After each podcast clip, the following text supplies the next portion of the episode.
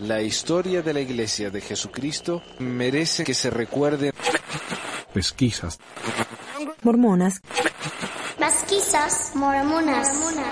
Abstiros almomas. Hola, bienvenidos a otro episodio de Pesquisas Mormonas. Les habla Manuel desde Layton, Utah. Hoy vamos a hacer una continuación del episodio anterior en el que hablamos un poquito acerca del Elder Packer. Y hoy vamos a leer uno de sus discursos, tal vez el discurso más controversial que ha dado, llamado El manto es mucho, mucho más grande que el intelecto. Este discurso eh, es famoso, creo más entre los ex mormones que entre los mormones mismos, porque en este discurso el Elder Packer habla de cómo ah, la historia no, no es muy importante, hay verdades que son eh, que no son importantes. Por más que algo sea verdad, no hace falta compartirlo porque algunas verdades son inútiles y no nos ayudan para nada. Entonces, eh, esta es la situación con este discurso aquí. Este es un discurso que él dio a los maestros de religión en un simposio de doctrina y convenios e historia de la iglesia. O sea, él estaba hablando directamente a los maestros de religión de la iglesia, maestro de seminario, maestro de instituto. Y ahí van a ver que hay partes en el discurso que suena casi como advertencias o amenazas casi, ¿no? Tal vez en español no nos damos cuenta de las voces de los de los apóstoles. Yo compartí hace un tiempito la, la voz del elder. ¿Quién era? Oaks, uno de esos. Pero el, el elder Packer tenía una voz muy interesante y a medida que pasó el tiempo y más viejito se ponía, más interesante la voz. Así que les voy a compartir un poquito entonces de cómo suena el, el apóstol Packer y por qué la semana pasada hice la voz que hice para él. Así que mira, este es un discurso más o menos viejito de él. Sometimes the covenant of marriage has been broken. More often none was, none was made. Y este es el Elder Packer eh, en uno de sus últimos discursos. True love requires reserving and the lasting marriage, the sharing of that affection which unlocks the sacred power in that fountain of life. Como se darán cuenta, el pobre, eh, a medida que pasó el tiempo, se le hizo más y más difícil de, de entender. Eh, problema típico de la edad, pero también la, la voz tan característica que tenía él, eh, combinado con la edad, lo hacía casi imposible saber lo que estaba diciendo el pobre. Pero yo no lo, hoy no lo voy a leer con la voz esa porque voy a necesitar garganta nueva. Voy a estar afónico como por un mes. Y el discurso dice, el hecho de que hable en forma muy directa sobre un tema de tanta importancia, espero que se considere como una especie de homenaje a ustedes, nuestros colegas leales, devotos e inspirados. He llegado a creer que muchos miembros de la Iglesia que pasan mucho tiempo en la investigación académica tienen la tendencia a comenzar a juzgar a la Iglesia, a sus líderes, su doctrina y su organización, tanto de la actualidad como del pasado, basándose en los principios de su propia profesión. A menudo lo hacen sin darse cuenta y es posible que algo de esto no sea perjudicial. perjudicial perdón.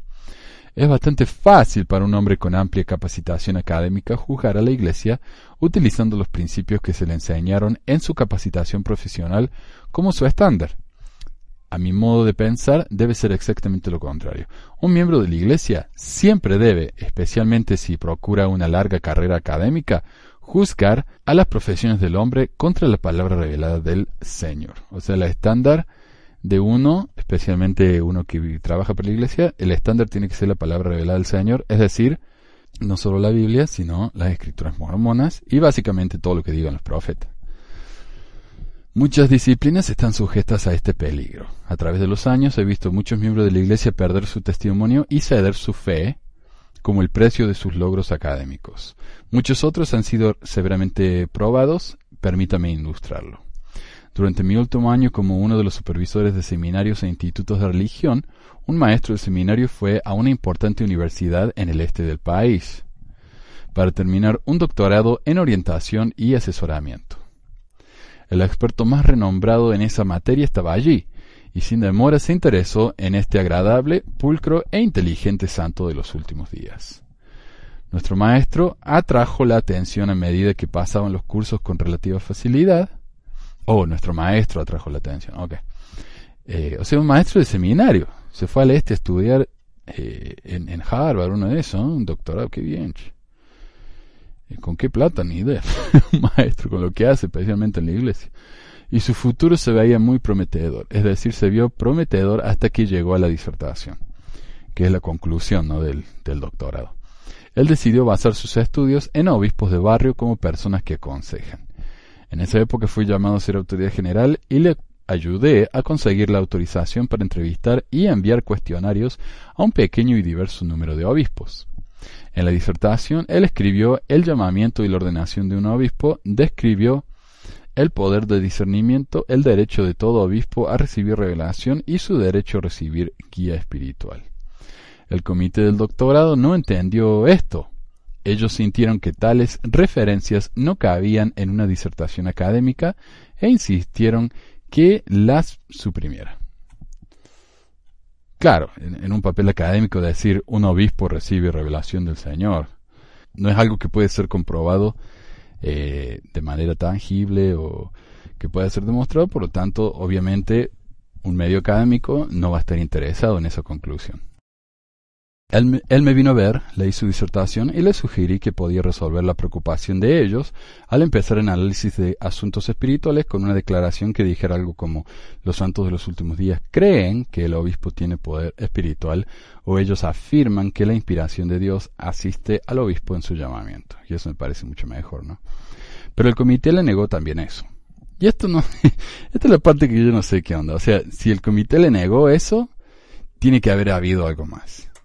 Si no se lo negó, entonces estamos mintiendo. Pero me dudo muchísimo, basado en los reportes que yo he leído en diarios académicos, ese tipo de cosas está permitido. Pero bueno, acá él dice que no, porque aparentemente los académicos están totalmente en contra de cualquier mención de la religión, por eso los académicos odian el Evangelio el Dios, bla, bla, bla. O son antirreligión, como dice, como dice mi suegra. Es como lo dijo Pablo pero el hombre natural no percibe las cosas que son del Espíritu de Dios porque para él son locura y no las puede entender, porque se han de discernir espiritualmente. Oh, estoy seguro que lo entendieron. Y justamente porque lo entendieron le dijeron que no. Se, se, le recordó su gran potencial y se le dijo que con unos pocos arreglos, específicamente si dejaba de lado todas las referencias espirituales, su disertación sería publicada y su reputación quedaría establecida. Le pronosticaron que llegaría a ser una autoridad en ese campo. Él se sintió tentado. Quizás una vez establecido podría incluir este ingrediente espiritual en su trabajo. Entonces, siendo una autoridad establecida, podría en verdad ayudar a la iglesia. Pero algo quedaría en el camino, su fe, su integridad. Entonces, él hizo lo mejor que pudo con su disertación, no contenía lo suficiente del espíritu como para satisfacerlo y demasiado para que los profesores del mundo lo aceptaran completamente. Pero al fin recibió su doctorado. Su disertación no es realmente el documento académico que podría haber sido porque le falta el ingrediente más importante. La revelación es un elemento tan esencial en la experiencia de un obispo al aconsejar que cualquier estudio que lo ignore no se puede considerar como una obra académica. Él volvió su modesto salario y la relativa oscuridad del sistema educativo de la Iglesia. Hablé con este maestro hace uno o dos días. Hablamos acerca de su disertación y del hecho de que nunca fue publicada. Él ha sido una gran influencia entre los jóvenes de la Iglesia, él hizo lo correcto. Resumió su experiencia de la siguiente manera. El manto es mucho, mucho más grande que el intelecto. El sacerdocio es el poder que lo guía. Su declaración es el título de este discurso y presenta lo que deseo comunicarles a ustedes. O representa lo que... Eh, o sea, claro, eh, ignorar las glorias del mundo por el Evangelio, lo cual me parece muy bien. Eh, si uno es un religioso o, un, una, ¿cómo se dice? Un ministro de religión, pero un maestro de religión, pagado. O sea, bajo la misma definición de, de lo que es un ministro en la iglesia, los maestros de seminario e instituto no son ministros. Son maestros contratados y pagados para enseñar. Entonces, aquí lo que nos está diciendo es hay una diferencia entre el espíritu que uno tiene que enseñar cuando uno es maestro y las cosas del mundo. Pero si los maestros de seminario no son parte del mundo, ¿por qué les pagamos entonces? O sea, ¿por qué no son, no trabajan gratis como el resto de los eh, líderes de la iglesia? O ministros o lo que fuera. No debería criticar tan duramente a aquellos profesores, ellos no conocen los asuntos del espíritu. Uno puede comprender su situación, sin embargo, es otra cosa cuando consideramos a los miembros de la Iglesia, especialmente a aquellos poseedores del sacerdocio que han hecho convenios en el templo. Muchos no hacen lo que hizo este maestro, más bien ceden, cruzan la línea y abandonan las cosas del Espíritu. O sea, pero ¿qué hizo tan malo este hombre? O sea, o, si él hubiera hecho lo que querían los profesores, ¿qué era tan horrible? ¿Tenía que hablar mal de la iglesia? ¿Tiene que hablar mal en contra de los obispos? No, lo único que tenía que hacer era ignorarlo. O sea, ¿por qué tanto drama nos, hace este hombre acá? Claro, como si el maestro de seminario le hubieran pedido que venda su alma al diablo. Cruzan la línea, se ceden al mundo, ay, ay, ay. Después de esto, juzgan a la iglesia, la doctrina y a los líderes, basándose en los criterios de su profesión académica. Este problema ha afectado a algunos que han enseñado y escrito sobre la historia de la iglesia. Michael Quinn, ¿no? Está hablando de él indirectamente y los, septiembre, los 6 de septiembre. Estos profesores deciden, eh, dicen de sí mismos que la fe en la religión tiene muy poca influencia en los eruditos mormones. Dicen eso porque obviamente no son simples santos de los últimos días, sino también intelectuales capacitados, en su mayoría en instituciones seculares.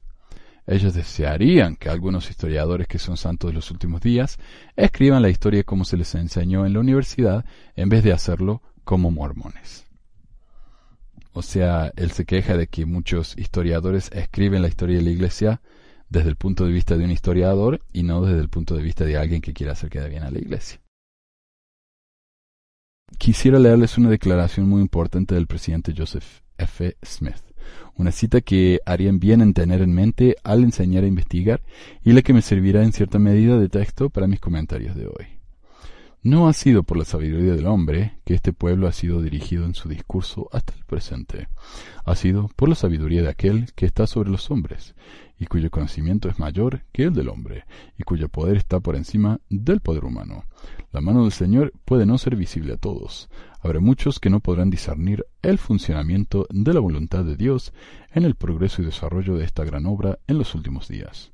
No obstante, hay quienes, ven en cada hora y en cada momento de la existencia de la Iglesia, desde su inicio hasta ahora, la mano suprema y todopoderosa de aquel que envió a su Hijo unigénito al mundo para ser sacrificado por los pecados del mundo. Si no tenemos esto en mente constantemente, que el Señor dirige a esta Iglesia, podremos perdernos en el camino del mundo de la investigación intelectual y académica.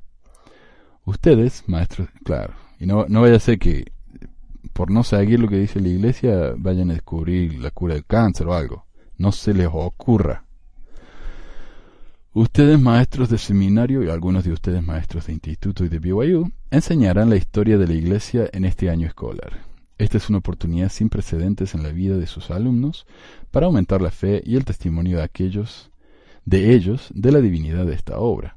Su propósito debe ser que ellos vean la mano del Señor a toda hora y en cada momento de la iglesia desde su inicio hasta ahora. O sea, claro, esa es su obligación, hacer que ellos vean la mano de Dios en toda obra. ¿Y qué pasa si no está?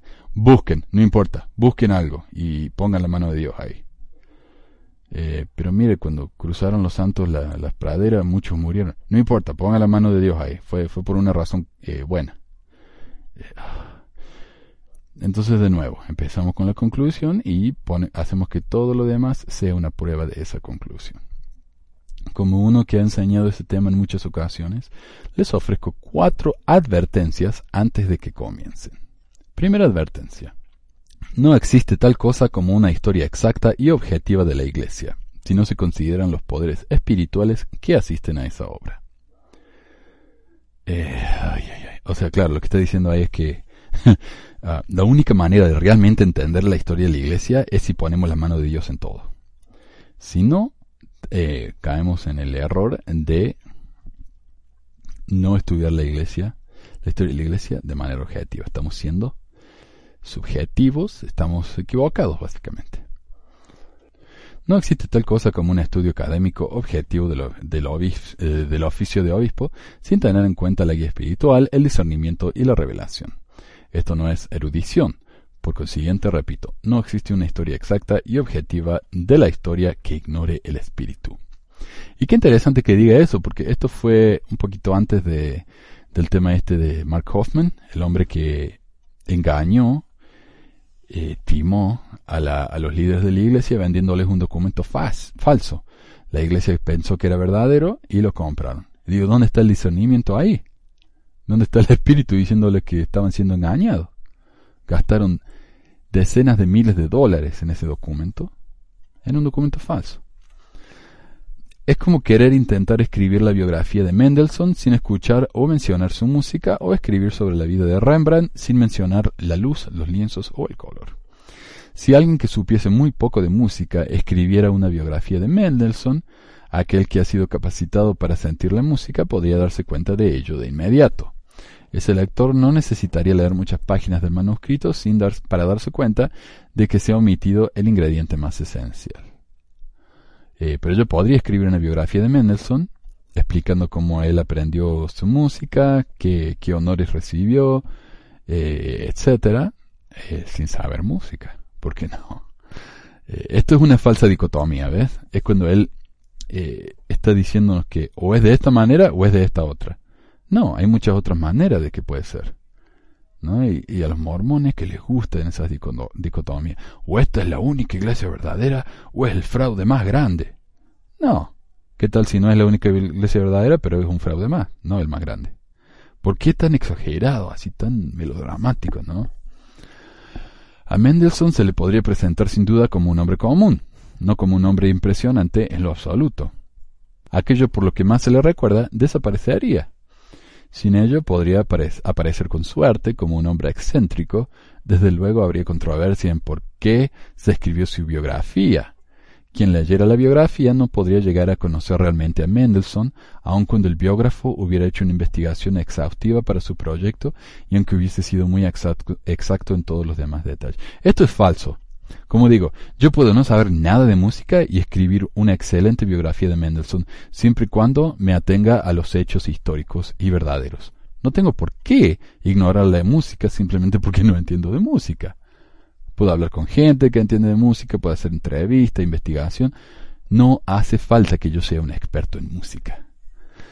Así que este ejemplo es falso. Y si a mí no me gusta la, la música de Mendelssohn, todavía puedo escribir una historia objetiva diciendo, bueno, todavía ganó todos estos premios, eh, tocó su música en tales lugares, para tales reyes, eh, vivió entre tal época y tal época, aprendió la música de esta manera y de esta otra. No hace falta que diga, oh, esto es todo estúpido. Y los académicos en realidad no hacen eso. Los académicos que hablan de la historia de la iglesia no dicen, oh, los mormones son estúpidos por creer esto. No, ellos dicen, esto es lo que dice la historia de la iglesia. Ahora, ¿yo creo que esto es verdad? No. ¿Eso quiere decir que están equivocados? No necesariamente. Pero esto es lo que dice la, historia de la iglesia. Y él ni siquiera nos da esa oportunidad. No, si uno va a hablar de la historia de la iglesia, tiene que creer en la iglesia y sentir el espíritu y bla, bla, bla. De nuevo, una dicotomía falsa. Dice, si ustedes vieran las pinturas de Rembrandt solo en blanco y negro, se perderían la, parte mayor, la mayor parte de su inspiración. Eh, aquellos de nosotros que estamos involucrados profundamente en la investigación de la sabiduría del hombre, incluso aquellos que escriben y que enseñan la historia de la Iglesia, no estamos inmunes a estos peligros. He realizado investigación y estudios académicos y conozco algo de esos peligros. En todo caso, somos más vulnerables que aquellos que están en otras disciplinas. La historia de la Iglesia puede ser muy interesante e inspiradora y puede llegar a ser una herramienta muy poderosa para edificar la fe. Si no está escrita o no se, o no se enseña adecuadamente, puede llegar a destruir la fe. El presidente Brigham Young amonestó a Carl G. Maser que no enseñara ni siquiera las tablas de multiplicar sin el Espíritu del Señor. Cuanto más esencial es el Espíritu al investigar y escribir y enseñar la historia de la Iglesia. Claro, por eso casi todos los matemáticos y científicos, historiadores, etcétera, más importantes del mundo, obviamente son todos mormones, ¿no? Por el espíritu, claro, que les enseña. Ah, ok. Si nosotros, que somos quienes investigamos, escribimos y enseñamos la historia de la Iglesia, ignoramos la parte espiritual con el pretexto de que el mundo no lo entendería, entonces nuestro trabajo no sería objetivo. Y si por la misma razón lo mantenemos totalmente secular, presentaremos una historia que no es exacta ni erudita, sin importar el grado de investigación o de la naturaleza de las declaraciones individuales o de los incidentes que se incluyen como parte de la misma, y sin importar la capacitación o la reputación académica de aquel que escribe o enseña. Terminaríamos con una historia en la que se le ha omitido el ingrediente más esencial. Aquellos que tienen el espíritu pueden reconocer muy fácilmente si algo les falta a la historia escrita de la Iglesia. Esto a pesar del hecho de que el autor pueda ser un historiador altamente capacitado y el lector no. Y debo añadir que hemos estado obteniendo muchas experiencias en cuanto a esto en los últimos años. Y este es mi problema acá. Supongo que esto es lo que quise decir al principio. Este es mi problema con el Elder Packer acá en este punto. Él está diciendo a los historiadores y a los académicos cómo deben hacer su trabajo. O sea, él no está hablando acá desde el punto de vista de un académico, él está hablando del punto de vista de un líder religioso. Y que un líder religioso le diga a los académicos cómo tienen que hacer sus cosas, es lo mismo de que ellos se quejan cuando los académicos le dicen a los líderes religiosos cómo hacer su trabajo. Él no tiene ningún derecho de decirles a los historiadores cómo hacer su trabajo. Eso es ridículo. Es como todos los, los locos esos que le dicen que Einstein estaba equivocado y ellos tienen la verdad. Y cuando prueban sus teorías son un desastre y no tienen nada de científico. Es más o menos lo mismo. O sea, que deje él que los historiadores y académicos que han hecho tanto progreso en el mundo, no solo para nosotros, sino para él mismo, si él vivió todo lo que vivió fue gracias a los científicos que, que han eh, encontrado tantas curas para enfermedades. Si no, hoy el promedio de vida sería 40 años como fue hace 100 años atrás. Pero no, hoy en día vivimos hasta los 90, 80, 90, gracias a científicos a los que él les quiere decir cómo deben hacer su trabajo. O sea, es una falta de respeto desde, desde su punto de... Pero bueno, él, él, cree que se la sabe toda porque él habla con Dios o algo, no sé qué. Así que no es, no es difícil entender entonces por qué es tan soberbio en su actitud. El presidente Wilford Woodruff nos advirtió, aquí diré que Dios me ha inspirado a llevar un diario de la historia de esta iglesia y advierto a los historiadores futuros a que den crédito a mi historia de esta iglesia y reino. ¿Ok? Porque mi testimonio es verdadero y la verdad de su registro se manifestará en el mundo venidero. Segunda advertencia. Existe la tentación de que el escritor o el maestro de historia de la iglesia quiera decirlo todo sin importar que sea digno de mencionarse o no, o que promueva la fe o no. Algunas cosas que son ciertas no son de mucha utilidad. Parece que los historiadores se enorgullecen en publicar algo nuevo, especialmente si ilustra una debilidad o un error de una destacada figura de la historia. Por alguna razón, los historiadores y novelistas parecen saborear tales cosas. Yo creo que la única razón por la que lo hacen es porque estamos tan acostumbrados a tratar a estas personas como si fueran infalibles, ¿no? Que nos gusta ver que los héroes de la historia también tienen sus debilidades. No es que, ah, miren qué, qué, qué porquería de personas que fueron. No, eh, miren, si ellos también hicieron estas cosas con estas debilidades, nosotros también podemos. Eso es lo que yo creo que los historiadores hacen. Pero acá el señor Packer se ofende por eso, porque los, los personajes de la historia deben ser vistos en blanco y negro. Si se tratara de una persona que está viva, se incluiría bajo el título de los chismes. La historia puede ser tan engañosa como el chisme, y mucho más difícil y con frecuencia imposible de verificar. El, escritor o el maestro que tiene una lealtad exagerada a la teoría de que todo se debe decir, está poniendo los cimientos de su propio juicio.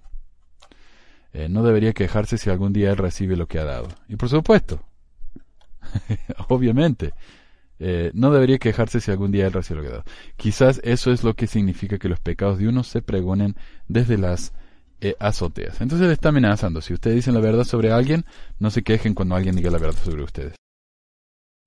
Hace tiempo un historiador dio una conferencia a un grupo de alumnos universitarios sobre uno de los presidentes de la iglesia que ya había fallecido. Parecía que su propósito era el demostrar que ese presidente era un hombre que estaba sujeto a las debilidades de los hombres. ¡Oh, no. Él presentó muchos supuestos hechos que no dejaban uh, una muy buena imagen de ese presidente, especialmente cuando se tomaban fuera del contexto histórico en el que vivió. Alguien que no estuviera del todo familiarizado con ese personaje histórico, especialmente alguien que no fuera maduro, oh, así que le dicen maduro, probablemente salió de allí afectado en forma negativa. Oh, los estudiantes son inmaduros, ok. La fe de aquellos que hayan estado vacilantes en sus eh, convicciones seguramente quedó evitada o destruida. Y esta es la actitud paternal que tanto me molesta de los líderes de la iglesia. Oh, los, los miembros no están listos para esto. Por eso le tenemos que presentar como todo es lindo, como en las películas de Disney, que todos los personajes buenos son solamente buenos, todos los personajes malos son solamente malos, y es todo tan ideal y en blanco y negro y tan bonito. Eh, entonces es porque la, gente es inmadura, ¿no? Es la papilla antes de, de, la, de la carne. Pero el problema es que la iglesia no alimenta papilla, no, nunca viene la carne. Ok, yo empecé a enseñar, ¿por qué no nos dan la, el, el beneficio de la duda? Ok, acá están los hechos. Si realmente tienen fe, estos hechos no te van a afectar tu fe. Si no tienes fe, entonces tal vez no te mereces pertenecer a esta iglesia. Pero no, no, nos siguen diciendo, no, como los miembros no son lo suficientemente maduros, hay que darles toda la historia eh, blanqueada. Yo empecé a enseñar en seminario cuando Abel S. Rich era el director. Él era el segundo maestro de seminario que había sido empleado por la iglesia y era un hombre de madurez, sabiduría y experiencia. Entre las lecciones que aprendí de él estuvo esta. Cuando quiero conocer a un hombre, busco a quienes lo conocen mejor. No voy con sus enemigos, sino con sus amigos. Él no confiaría en sus enemigos. Ustedes no conocerían los pensamientos más íntimos de su corazón al consultar a aquellos que lo perjudicarían a él. Es cierto, pero un verdadero eh, historiador objetivo habla con los amigos y con los enemigos, porque ambos nos dan una imagen más redondeada de esta persona. Si ustedes hablan solamente con las personas que me quieren, no van no van a darse cuenta de todos mis defectos, porque ellos lo van a esconder a eso. Hablen con mis enemigos y uh, se van a enterar de varios. Somos maestros y deberíamos saber la importancia del principio de los prerequisitos. Queda ilustrado fácilmente con la materia de la química. Ningún químico eh, responsable recomendaría ni una institución de reputación permitiría que un alumno nuevo se inscribiera en una clase de química avanzada sin tener el conocimiento de los principios básicos de química. El curso avanzado sería un error destructivo aún para un alumno nuevo y brillante. Entonces lo que él está queriendo decir es primero necesitamos saber las cosas básicas. Y eso a mí me lo dijeron siempre. Por eso en la escuela dominical nunca pasamos de las cosas básicas.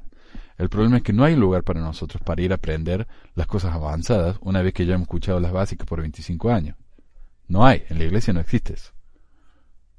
por eso digo que nos dan las papillas por el resto de nuestra vida. O como un, un libro que, que se vende ahí en Desert Book llamado Todo lo que sé, todo lo que necesito saber lo aprendí en la primaria. Y esa es la actitud mormona, ¿no? Nos tratan como niños. El curso avanzado sería un error destructivo aún para un alumno nuevo muy brillante. Aún ese alumno brillante necesitaría algún conocimiento de los elementos, de los átomos y las moléculas, de los electrones, de las valencias, de los componentes y las propiedades. Permitir que un alumno avance sin el conocimiento de los fundamentos sin duda destruiría su interés y su futuro en el campo de la química. El mismo ejemplo se podría hacer con referencia a la supuesta educación sexual. Hay, supuesta, ¿ok? Hay muchas cosas que son verdaderas, que son verdades y que incluso son edificantes en cuanto a este tema. Hay aspectos de ese tema que son tan pervertidos y desagradables que no conviene hablar de ellos en absoluto. Como cuando el pene entra en la vagina. No se pueden enseñar de forma segura a los niños pequeños o a aquellos que no son elegibles en virtud de su edad, su madurez o la ordenanza que los utiliza para comprenderlas. El enseñar ciertas cosas que son verdaderas prematuramente o en el momento equivocado puede traer dolor y congoja en vez del gozo que se desea eh, que acompañe la enseñanza. Lo que es cierto en estos dos temas es, si acaso doblemente cierto, en el campo de la religión. Las escrituras enseñan categóricamente que debemos dar leche antes que carne. Ahí está.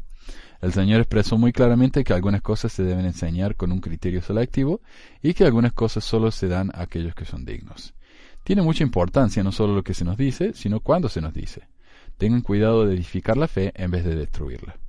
El presidente William E. Barrett nos ha dicho cuán grande, eh, cuán nos ha dicho cuán agradecido está del testimonio que se fijó firmemente en su mente de que los líderes anteriores fueron profetas de Dios, antes de que él se viera expuesto a los supuestos hechos de los historiadores eh, que los historiadores han puesto en sus publicaciones. Este principio de los prerequisitos es tan fundamental a toda la educación que nunca he podido comprender por qué los historiadores están dispuestos a ignorarlo. Y si aquellos que están fuera de la iglesia, si aquellos que están fuera de la iglesia no tienen mucho para ser guiados excepto los principios de su profesión, aquellos que están dentro de la iglesia deberían poder discernir mejor. Algunos historiadores escriben y hablan como si los únicos que van a leer o escuchar son historiadores maduros y experimentados. Ellos escriben y hablan a una audiencia limitada.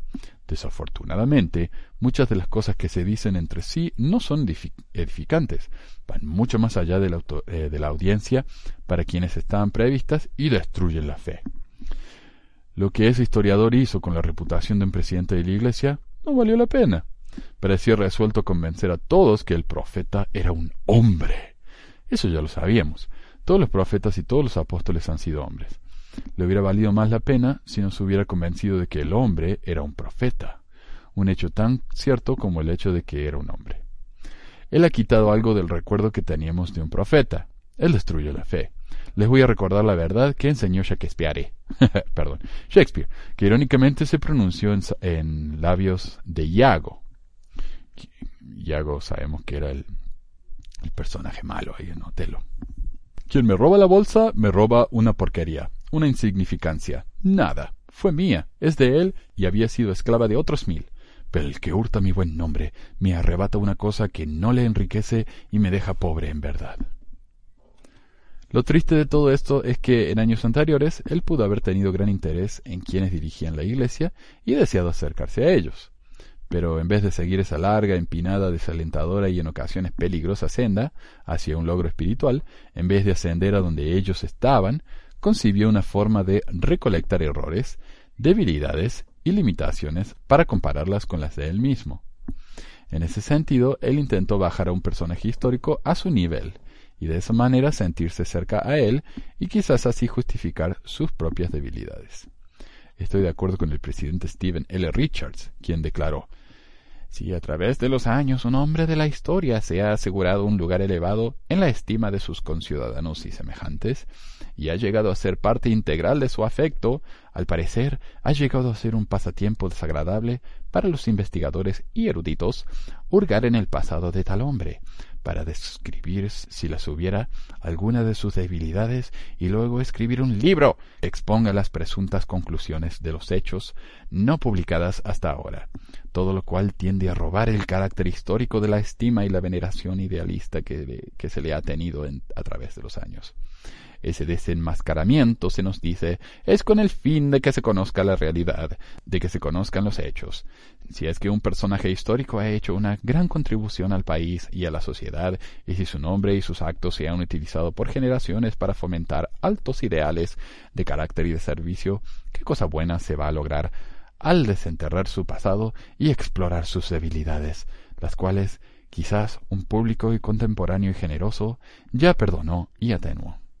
Otra vez, hacemos eso para darnos cuenta de que estas personas son, son eso, personas. Y que si ellos lograron algo tan maravilloso con esas debilidades, tal vez nosotros también. ¿Para qué idealizar? ¿Para qué ponerlos en un pedestal y decir nosotros nunca vamos a poder ser así? ¿Para qué? Eso no es cierto. Ese historiador o erudito que se complace en señalar las debilidades y flaquezas de los líderes actuales o pasados destruye la fe. Un destructor de fe especialmente uno que está dentro de la iglesia y más especialmente uno a quien se ha empleado específicamente para edificar la fe, se coloca a sí mismo en un gran peligro espiritual y financiero también, porque lo vamos a echar.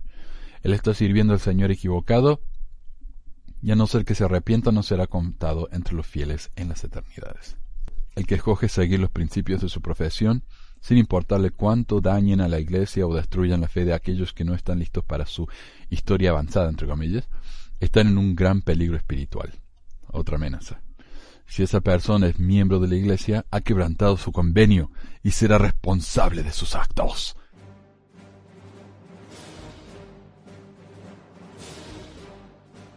Después que termine todos los días de su vida mortal, no se hallará en donde se podría haber hallado.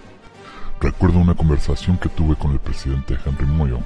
Regresábamos de Arizona en auto y hablábamos de un hombre que destruyó la fe de algunos jóvenes por medio de su posición estratégica de maestro.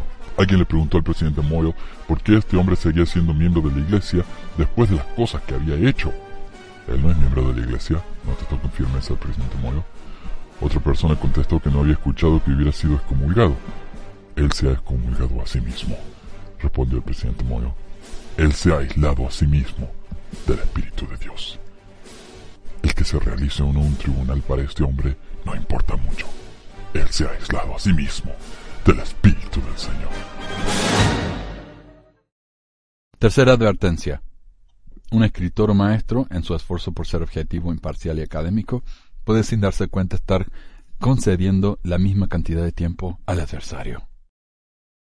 Alguien ha comentado sobre un hombre que escribió un libro titulado An Unbiased History of the Civil War from the Southern Pacific Point of View, una historia imparcial sobre la guerra civil desde el punto de vista del sur.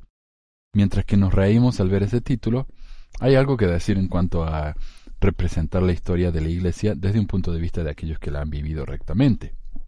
La idea de que debemos ser neutrales y discutir tanto a favor del adversario como a favor de la rectitud no es razonable ni segura.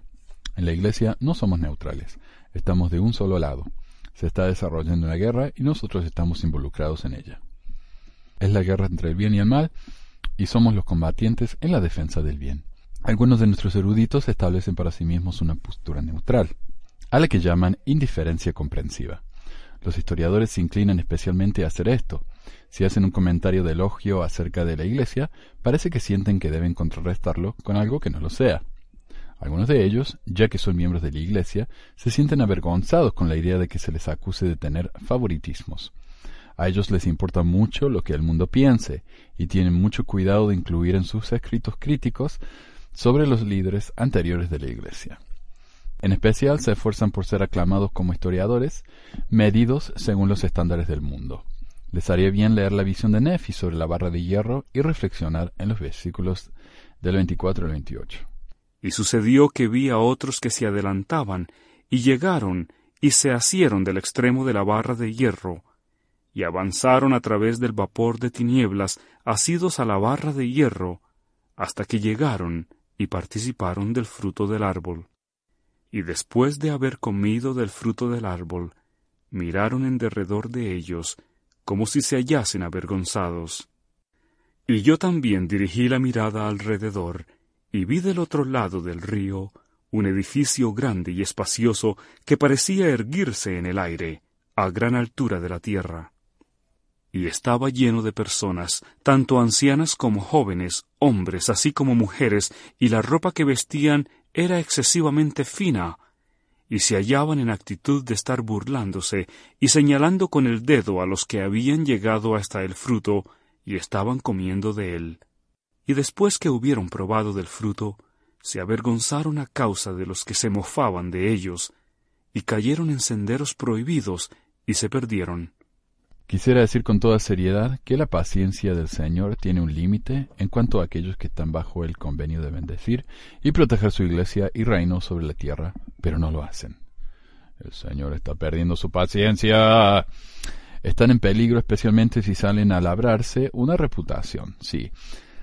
Han puesto su corazón en las cosas de este mundo y aspiran tanto a los honores de los hombres que ellos no aprenden esta lección única que los derechos del sacerdocio están inseparablemente unidos a los poderes del cielo, y que éstos no pueden ser gobernados ni manejados sino conforme a los principios de la rectitud.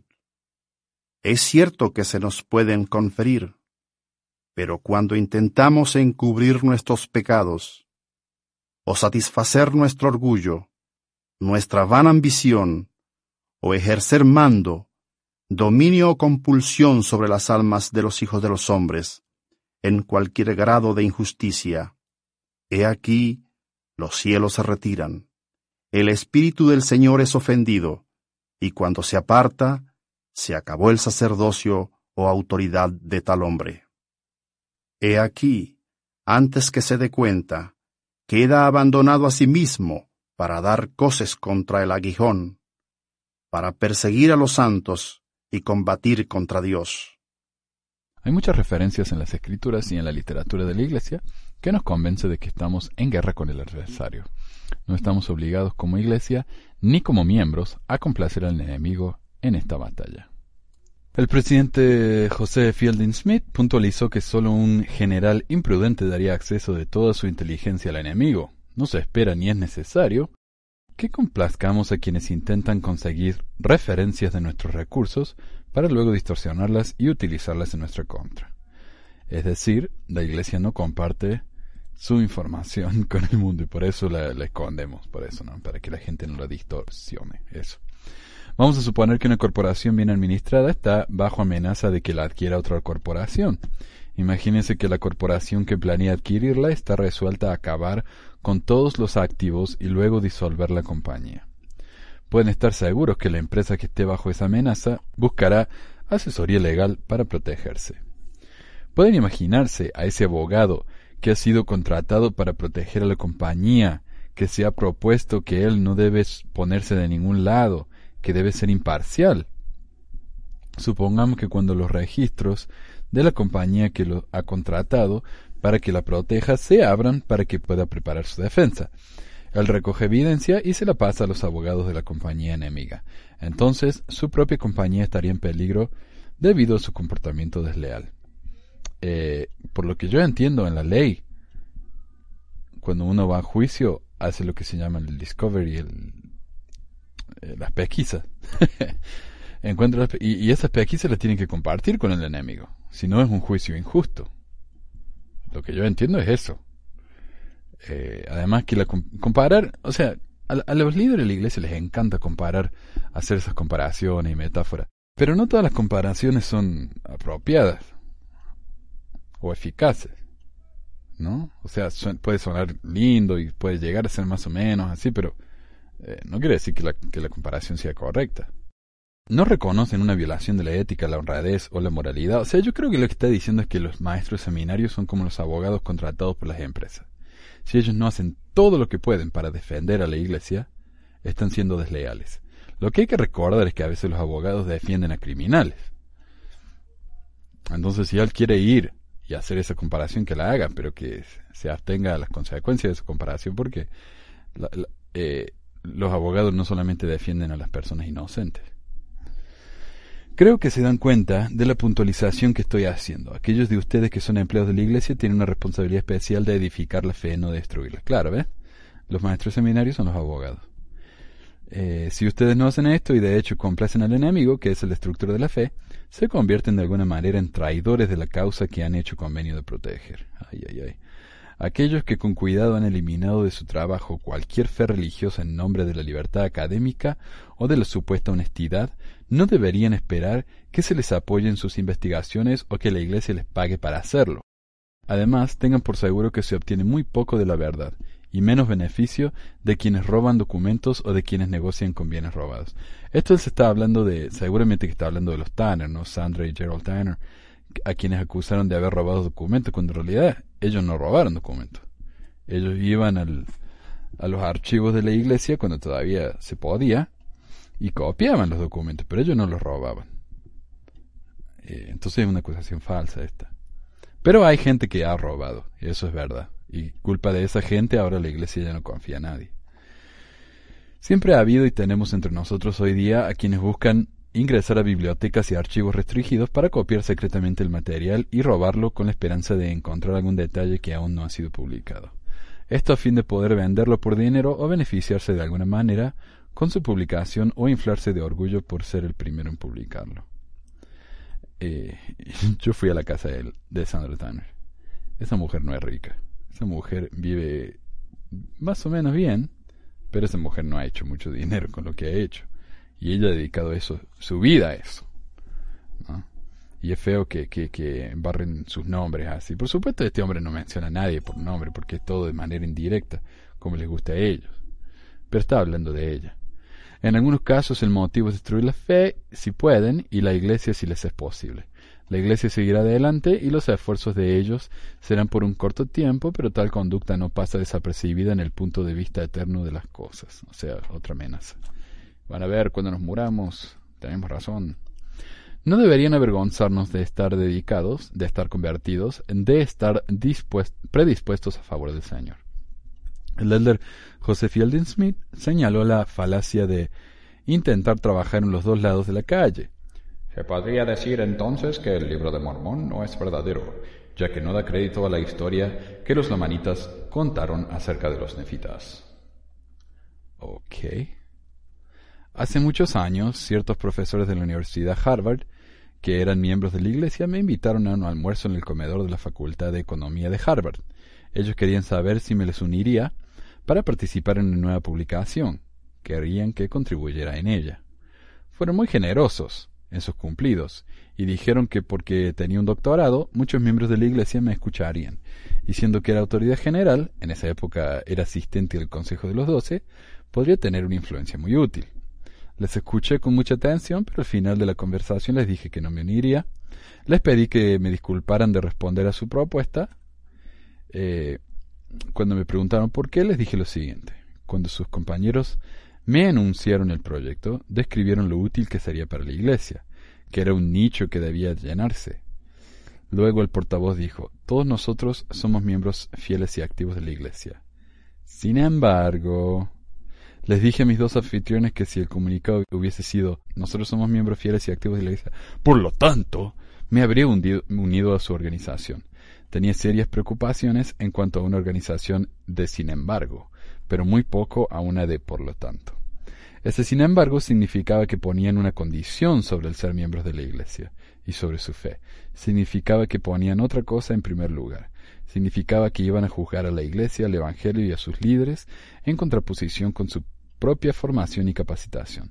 Significaba que su dedicación era parcial y esa dedicación parcial no es suficiente para calificar a alguien para recibir una completa luz espiritual. No voy a contribuir a publicaciones ni pertenecer a organizaciones que por su espíritu, que por espíritu o tendencia son destructoras de la fe. Hay suficientes eruditos en el mundo decididos a buscar todas las verdades seculares. Hay muy pocos de nosotros, relativamente hablando, que se esfuerzan por comunicar las verdades espirituales que están protegiendo a la Iglesia. No podemos ser neutrales sin riesgo. Claro, si somos neutrales corremos el riesgo de caer en el lado malo. O sea, nunca deberíamos ser neutrales, siempre deberíamos... Por eso dicen también, a los, a los tibios los vomitará de su boca, tiene que ser frío o caliente, no hay punto medio. Hace muchos años que el Elder Witzo hizo referencia a un maestro imprudente que en la Asociación de Mejoramiento Mutuo patrocinó un debate con la intención de mejorar la habilidad de debatir de los jóvenes de la Iglesia. Escogió como tema resuelto. José Smith fue un profeta de Dios. Desafortunadamente, ganó el lado de los contrarios. Los jovencitos que hablaron a favor de la propuesta no fueron tan ingeniosos y no prepararon sus argumentos tan bien como los del lado contrario. El hecho de que José Smith siguiera siendo profeta después de terminar el debate no protegió a algunos de los participantes de sufrir la destrucción de su fe, y que a partir de entonces dirigieran su vida como si José Smith no fuera profeta, como si la iglesia que él estableció y el evangelio que él restauró no fuesen verdaderos. O sea, era un debate nomás, ¿no? O sea, él, dijeron, él decía, yo quiero que los chicos aprendan a defender a José Smith y para poder defenderlo tienen que saber el lado malo. El problema es que cuando aprendieron el lado malo, el lado malo eh, tuvo más sentido que el lado bueno, entonces un montón de chicos se le fueron. Entonces él dice, ¿ves? Por eso no tenemos que mostrar estas verdades que lo hacen quedar mal. Solo hay que mostrar las verdades que lo hacen quedar bien. O sea, esconder y mentir en otras palabras. Mentir por el Señor, que eso sí está bien. Cuarta advertencia. La última advertencia se relaciona con la idea de que mientras algo ya esté impreso, mientras esté disponible por otros medios, no hay nada malo en utilizarlo para escribir, hablar o enseñar. Sin duda ustedes pueden ver la falacia en esto. En ocasiones me he sentido decepcionado al leer declaraciones que tienden a subestimar o degradar a la Iglesia o a los líderes anteriores de la Iglesia en escritos de aquellos que se supone son dignos miembros de la Iglesia. Cuando he comentado acerca de la desilusión que he sentido al verlo publicado, la respuesta ha sido ya se había publicado antes y está disponible, por lo tanto no veo ninguna razón para no publicarlo otra vez. No se logra nada bueno con hacer que se disemine. Es posible que lo lean aquellos que no son lo suficientemente maduros para una historia avanzada y un testimonio en desarrollo puede quedar destruido. Otra vez, ¿no? Tratar a los miembros como niños, inmaduros. Hace algunos años el presidente Ezra Benson Se dirigió a ustedes y dijo, se nos ha informado que algunos de nuestros maestros, especialmente en nuestros programas universitarios, están comprando escritos de apóstatas conocidos con el objeto de informarse en cuanto a, ciertos puntos de vista para ganar información de sus investigaciones. Deben darse cuenta que cuando compran sus escritos o se suscriben a sus revistas, están ayudando a sostener su causa. Esperamos que esos escritos no estén en los seminarios, institutos o en su biblioteca personal. Confiamos en que ustedes representen al Señor y a la primera presidencia ante sus alumnos, no a las opiniones de los detractores de la Iglesia. Y esto me hace pensar en un discurso, eh, en una entrevista que escuché con Sandra Tanner, eh, la clásica antimormona. Fue la primera en publicar documentos embarazosos de la iglesia, documentos antiguos, originales. Y obviamente a gente como Packer le cayó esto muy mal. Pero ella dijo que muchos maestros de instituto de BYU venían a su, o de la U, de Universidad de Utah, venían a su, a su librería a comprar eh, documentos porque era la única forma de encontrarlos. O sea, podrían haber ido al, al, archivo de la iglesia que en esa época estaba abierto, pero era terriblemente difícil encontrar eso. Entonces, evidentemente, iban a verla a ella, que hacía la más fácil. Ok, recuerden, cuando se ve a un apóstata amargado, no solo se ve la ausencia de luz, sino que también se ve la presencia de la oscuridad. No propaguen los microbios de la enfermedad. Eh, así que todos los apóstatas, los que se han ido a la iglesia, son todos amargados, según esto. Obviamente. Aprendí una gran lección hace algunos años, cuando, oh, por eso es que Utah tiene el, índice más grande de suicidios y uso de drogas, eh, no, no drogas ilícitas, sino de medicamentos prescriptos de la nación, porque los mormones obviamente son tan felices.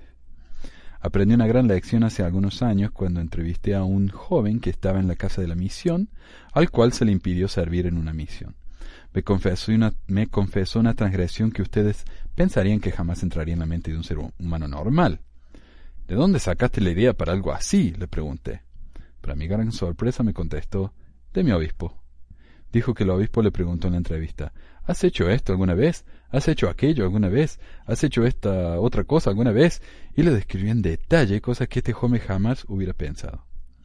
Lo atormentaron hasta que bajo perversa inspiración la oportunidad se presentó por sí misma y él cayó.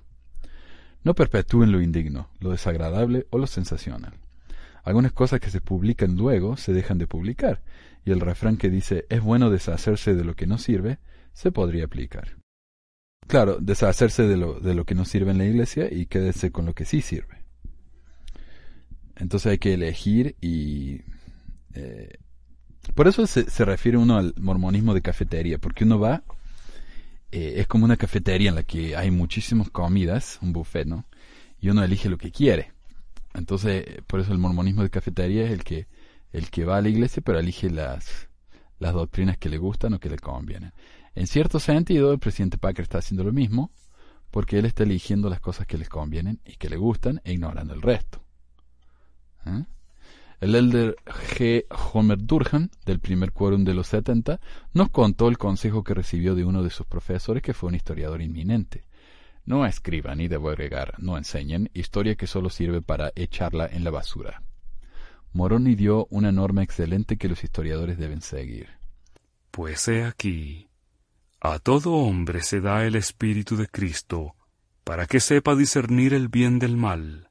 Por tanto, os muestro la manera de juzgar, porque toda cosa que invita a hacer lo bueno y persuade a creer en Cristo, es enviada por el poder y el don de Cristo, por lo que sabréis con un conocimiento perfecto que es de Dios.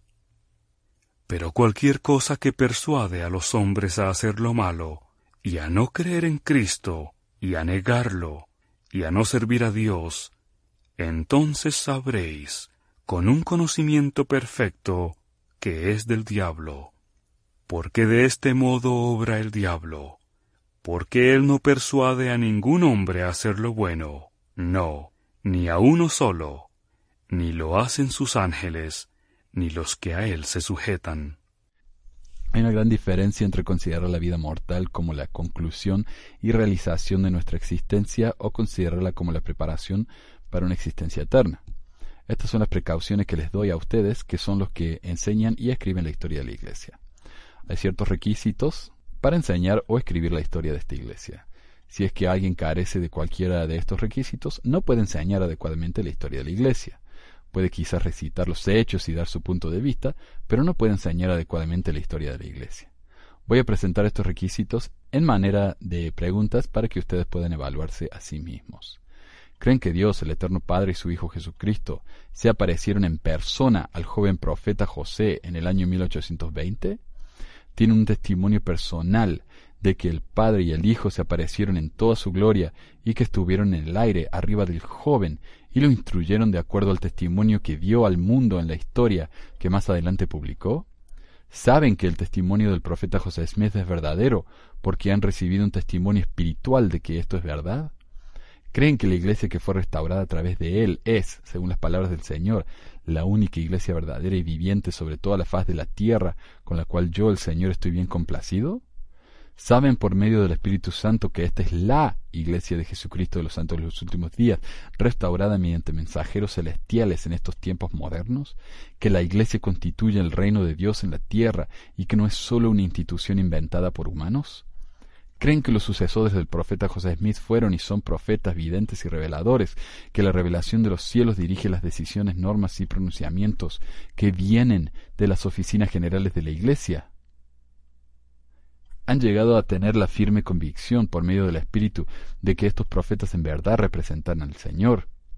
Pues bien, evidentemente se dieron cuenta que no hablé en cuanto a los requisitos académicos. Mediante el estudio personal y el indispensable trabajo de curso, pueden obtener los hechos, el entendimiento y la instrucción. Estos tres requisitos que he mencionado vienen a la persona mediante el espíritu. No los pueden recibir a través de la capacitación o el estudio secular ni mediante la investigación académica o científica. Sí, porque la investigación científica no, ha demostrado que nada de estas cosas sean verdaderas, especialmente cosas del libro de Mormon que no son del aspecto espiritual, sino del aspecto tangible, tales como los carruajes, que uno podría encontrar carruajes, tales como los caballos, que uno podría encontrar caballos, pero no encontrar nada. Repito, si existe una deficiencia en algunos de estos, entonces a pesar de cualquier otra capacitación que posea la persona, no podrá comprender, escribir o enseñar la verdadera historia de esta iglesia. Los asuntos de Dios solo los entiende uno que posee el Espíritu de Dios. Y aquí otro problema que yo tengo con cuando se habla de, del Evangelio o de la iglesia mormona y se combina con Dios. O sea, cuando uno, uno eh, habla de la iglesia en sí, inmediatamente está hablando de Dios. Y no solamente eso, sino que uno está hablando eh, cuando está hablando de los líderes de la iglesia, está hablando de Dios. ¿Y cuántos comentarios he recibido en Facebook o en, YouTube o lo que fuera, de gente que cuando yo critico a un líder, me, me preguntan por qué yo critico a Jesucristo o a Dios?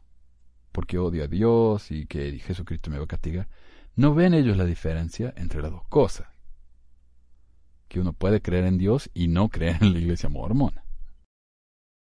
O sea que acá él está diciendo que si uno enseña la historia de la iglesia sin el, espíritu, eh, no entiende las cosas de Dios.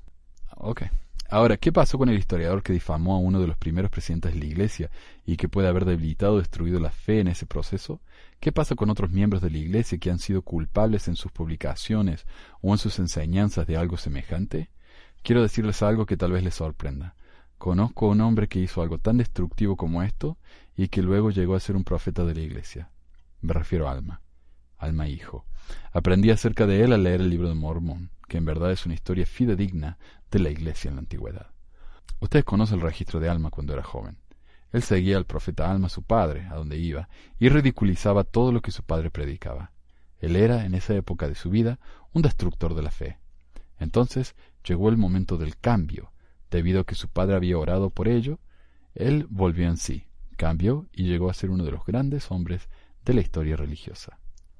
Quiero decir algo a, este historiador y a los demás que hayan dado un valor más alto al intelecto que al manto. Las autoridades generales de antes y las de ahora son hombres, hombres muy comunes, que tienen en su mayoría orígenes muy humildes. Las autoridades generales hoy en día son todos ricos. Son todos hijos de otras autoridades generales. Así no, sé qué, no sé qué me está hablando. Nosotros necesitamos la ayuda de ustedes. La necesitamos urgentemente. No podemos investigar ni organizar la historia de la Iglesia. No tenemos el tiempo para hacerlo, ni tenemos la capacitación que ustedes poseen, pero conocemos el Espíritu y sabemos lo esencial que es como parte de nuestra historia. Es nuestro deber el organizar la Iglesia, ponerla en orden, conferir las llaves de la autoridad, efectuar las ordenanzas, vigilar el crecimiento del reino y llevar sus cargas, las pesadas cargas, las nuestras y las de los demás, de las cuales ustedes saben muy poco. ¿Saben ustedes lo inadecuado que en verdad somos si se nos compara con los llamamientos que hemos recibido? Claro, está diciendo que el llamamiento de apóstol para él es algo muy grande y él no, no llena ese, esos zapatos, diríamos, ¿no? Es inadecuado en comparación con su llamamiento. Okay. Pueden sentir hasta cierto grado el peso, el peso abrumador de la responsabilidad que tenemos. Si buscan insuficiencia e imperfecciones, podrán encontrarlas muy fácilmente. Pero quizás ustedes no sienten como nosotros el peso enorme de responsabilidad vinculado a los llamamientos que se nos ha dado. No tenemos la libertad de hacer algunas cosas que los académicos creen sería razonable porque el Señor no permitiría que las hiciéramos y esta es su iglesia. Él la preside. Hay otra parte de la continua historia de la iglesia con la que ustedes no están familiarizados. Quizás pueda ilustrársela. Hace unos años tuve el triste privilegio de acompañar al presidente Kimball, en ese entonces presidente de los doce, a una estaca lejana para reemplazar a un líder de la estaca, que había sido excomulgado debido a una transgresión. Sentimos gran compasión por este buen hombre, que había cometido un acto tan indigno. Su pesar, angustia y sufrimiento me trajeron a la mente la frase la hiel de amargura. A partir de entonces, en algunas ocasiones recibí llamadas del presidente Kimball preguntando ¿Ha escuchado algo de este hermano? ¿Cómo le está yendo? ¿Se ha comunicado con él? Luego que el hermano Kimball se convirtió en presidente de la iglesia, las llamadas no cesaron, sino que más bien aumentaron. Un día recibí una llamada del presidente. He estado pensando en este hermano. ¿Cree que es muy pronto como para que se bautice? Siempre hacía preguntas, nunca daba una orden. ¿Por qué no le pide que venga para que usted lo vea? Si después de la entrevista usted siente que está bien, podemos proceder. Poco tiempo después llegué muy temprano a la oficina. Mientras salía de mi auto vi que el presidente Kimmel entraba en el suyo. Se iba al aeropuerto en un viaje por Europa. Bajó la ventana para saludarme y le dije que tenía buenas noticias sobre nuestro hermano. Se bautizó anoche, le dije. Él me hizo una señal para que me subiera al auto y me sentara junto a él, y me pidió que le contara todo al respecto. Le conté sobre la entrevista que tuve con nuestro hermano y que finalicé diciéndole muy claramente que su bautismo no sería una señal de que se le fuera a restaurar las bendiciones del sacerdocio en un futuro inmediato. Le dije que pasaría mucho, mucho tiempo antes de que eso sucediera presidente Kimball me dio unas palmaditas en la rodilla en un gesto suave como para corregirme y me dijo, bueno, quizás no tanto tiempo. Poco después, las llamadas por teléfono comenzaron otra vez. Quiero contarles de otra lección que recibí. Hace muchos años, cuando era una nueva autoridad general y con poca experiencia, me llamaron a la oficina del primer consejo de la primera presidencia nos enteramos que se va a una conferencia a la costa e-, oeste este fin de semana. Nos preguntamos si podría salir uno o dos días antes para ayudarnos con un problema que hay en las oficinas de la misión en otra ciudad. Un misionero había confesado haber cometido una transgresión y el presidente de misión estaba reacio a tomar medidas. Se me instruyó que convocara un tribunal y que el misionero fuera excomulgado. Fui y entrevisté al misionero por largo tiempo. Luego me fui a un parque para pensar y orar al respecto. Este era un caso inusual, de lo más inusual. Después de dos horas, llamé a un miembro de la primera presidencia desde un teléfono público y le conté un poco de lo que había averiguado y de cómo me sentía al respecto. Él me preguntó qué es lo que yo quería hacer. Con vacilación le dije que quería demorar la decisión, no actuar en ese momento. Luego le dije, pero presidente, si usted me vuelve a decir que lo haga, yo lo haré. Su voz vino por el teléfono y me pareció como un trueno. No vaya en contra de los susurros del Espíritu. Había aprendido una gran lección que nunca olvidaré, y la inspiración afectó en gran manera los hechos cuando se tomó la acción definitiva. A ver, estoy pensando, ¿qué tiene que ver esto con lo que estaba hablando antes? No sé, no sé. Él está hablando acá de que se le pidió a él que fuera y excomulgara a un misionero. pero luego de orar y de entrevistarlo sintió que no debía. ¿Y cómo se compara esto con el tema de la historia de la iglesia, que no hay que compartir todo? Ni idea. Ni idea. Ok. No cedan su fe como pago por un avanzado título universitario o por el reconocimiento y los elogios del mundo. No se aparten del Señor, ni de su gloria, ni de sus siervos. Se les necesita. Ay, cómo se les necesita. Eh, yo no tengo idea, pero si alguien tiene, me, le gustaría compartirme qué tienen que ver esas dos cosas, me encantaría escucharlos y compartirlo acá también. Puede ser que ustedes ofrezcan su reputación académica y los, elogios de sus compañeros en el mundo como un sacrificio sobre el altar del, del servicio. Quizás ellos nunca entiendan los asuntos del espíritu como ustedes tienen derecho a hacerlo. Tal vez ellos no los consideren una autoridad en esta área o un erudito. Solo recuerden que cuando Abraham fue probado, no fue necesario que realmente sacrificara a Isaac. Solo tenía que estar dispuesto a hacerlo. O sea, una persona dispuesta a matar a su hijo. Eso es lo que necesitamos. Y ahora una última lección de la historia de la Iglesia, una que ilustra el tipo de cosas del pasado que edifican la fe y aumentan el testimonio. William W. Phelps había sido un compañero de confianza del profeta José Smith. Luego, en una hora de crisis cuando el profeta lo necesitaba más que nunca, se volvió en contra de él y se unió a los apóstatas y opresores que buscaban quitarle la vida al profeta. Más tarde, ah, esta es la, la historia de la iglesia que sí hay que contar porque es tan linda. Más tarde, el hermano Phelps reconoció su error, se arrepintió de lo que había hecho y le escribió al profeta José Smith pidiéndole perdón. Quisiera leerles la carta que el profeta José escribió en respuesta al hermano Phelps. Confieso también que muchas veces he gemido en agonía cuando he pensado en los incidentes de esta clase que los estudiosos han descubierto cuando han estudiado minuciosamente los registros de nuestra iglesia, pero que los han dejado fuera de sus escritos por temor a que se les considerara indignos de una reseña académica de la historia de la iglesia. A continuación la carta. Estimado hermano Phelps, usted podrá en cierta medida darse cuenta de mis sentimientos, así como de los del elder Rigdon y del hermano Hiram. Cuando leímos su carta, ciertamente nuestros corazones se fundieron de ternura y compasión cuando nos dimos cuenta de sus resoluciones, etc. Puedo asegurarle que siento la disposición de actuar en su caso de una manera tal que contará con la aprobación de Jehová, cuyo siervo soy y de acuerdo a los principios de verdad y rectitud que han sido revelados. Y por cuanto la longanimidad, la paciencia y la misericordia han caracterizado los tratos de nuestro Padre Celestial hacia los humildes y penitentes, siento la disposición de copiar su ejemplo, de atesorar los mismos principios y al hacerlo, ser un salvador de mi prójimo. Es cierto que hemos sufrido mucho como consecuencia de su comportamiento. La copa de la amargura ya llena lo suficiente para ser bebida por los mortales.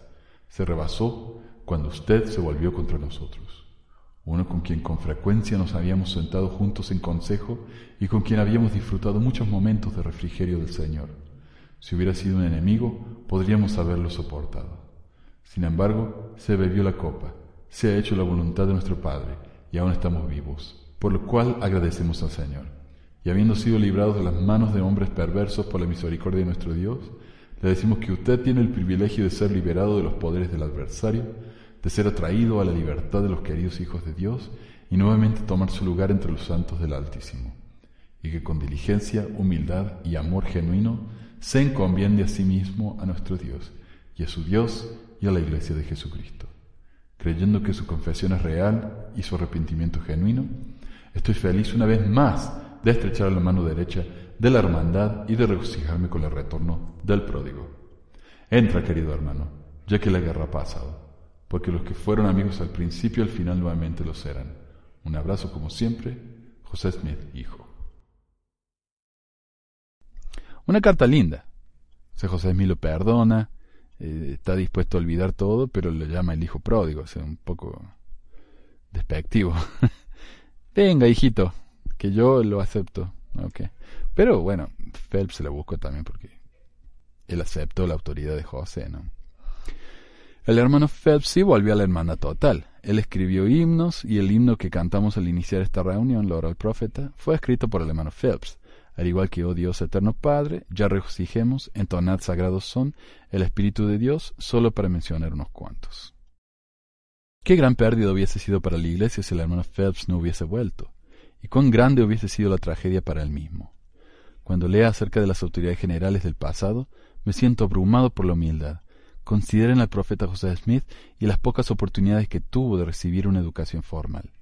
Lean las cartas que escribió de su puño y letra y se darán cuenta que su ortografía no era buena. ¡Ay, qué bruto!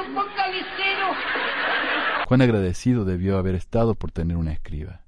He sollozado cuando he contemplado todo lo que hicieron con lo poco que tenían puedo percibir lo agradecido que deben haber estado con aquellos que permanecieron a su lado. A ustedes que se han nefiado del camino, vuelvan. Sabemos cómo eso puede suceder. Hemos andado por la senda de la investigación y del estudio. Vengan a ayudarnos, ustedes con su erudición y capacidad, ustedes con sus mentes brillantes e inteligentes, ustedes con sus experiencias y sus títulos académicos. Cuán agradecidos estamos hoy por los muchos miembros que tienen dones y capacitaciones especiales y que los dedican a la edificación de la Iglesia y el reino de Dios y a la protección de la misma. Que el Señor les bendiga a ustedes, que tan fielmente recaban y enseñan la historia de la Iglesia y edifican la fe de aquellos a quienes enseñan. Doy mi testimonio de que el Evangelio es verdadero, de que esta Iglesia es su Iglesia, ruego que puedan ser inspirados cuando escriban y cuanto enseñen que el Espíritu del Señor pueda estar con ustedes en rica abundancia. A medida que lleven a sus alumnos por los senderos de la historia de la Iglesia en esta dispensación, es suyo el privilegio de ayudarles a ver el milagro de la restauración, el manto que pertenece a sus siervos, y ver en cada hora y cada momento de la existencia de la Iglesia la mano suprema y todopoderosa de Dios.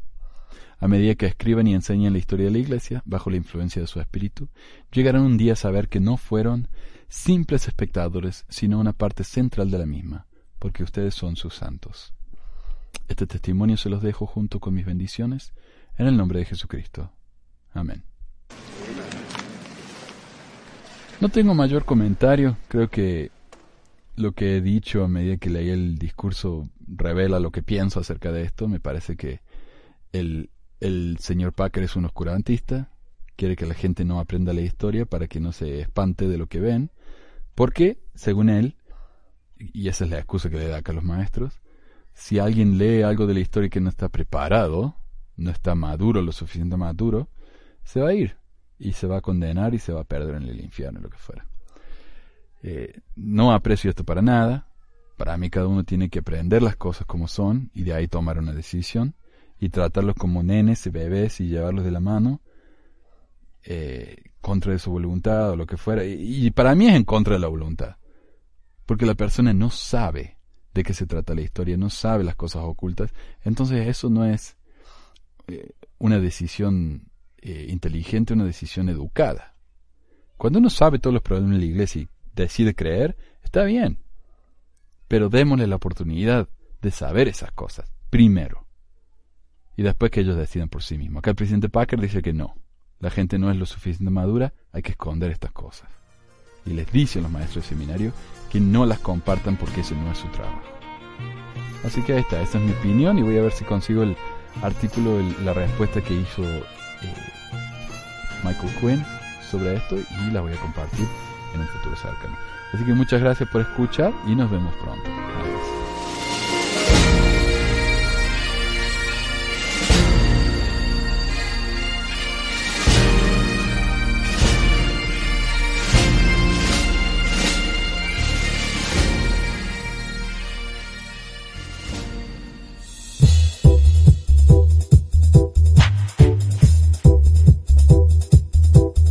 Gracias por escuchar este episodio de Pesquisas Mormonas. No se olvide de visitar nuestro website en pesquisasmormonas.com o pesmor.com y nuestro blog en pesquisasmormonas.org o pesmor.org. También tenemos un grupo en Facebook donde la discusión siempre es animada y si tiene alguna pregunta, comentario, queja o hate mail pueden enviarlo a manuel arroba. Gracias de nuevo por escuchar y hasta la próxima.